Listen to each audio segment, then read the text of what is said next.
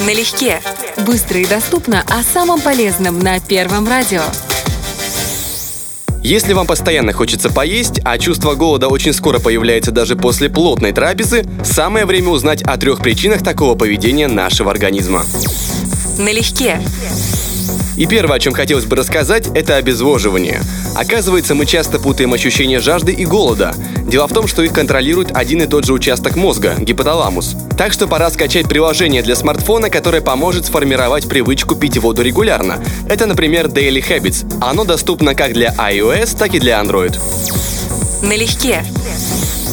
Следующая причина постоянного голода – недостаток сна. Если человек регулярно не высыпается, то у него повышается уровень гормона грелина, который как раз таки отвечает за желание чем-нибудь перекусить. В общем, если хотите есть меньше, нужно ложиться спать пораньше.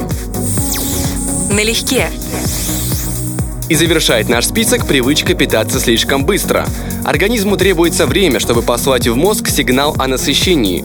Если же мы все буквально сметаем с тарелки, то не успеваем понять, что наелись. Как вариант, постарайтесь есть без телевизора, компьютера и не отвлекаясь на свой смартфон.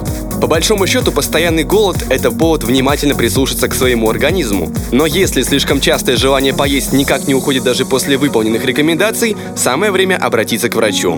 Влад Поляков всегда с вами налегке по волнам Первого радио. Налегке.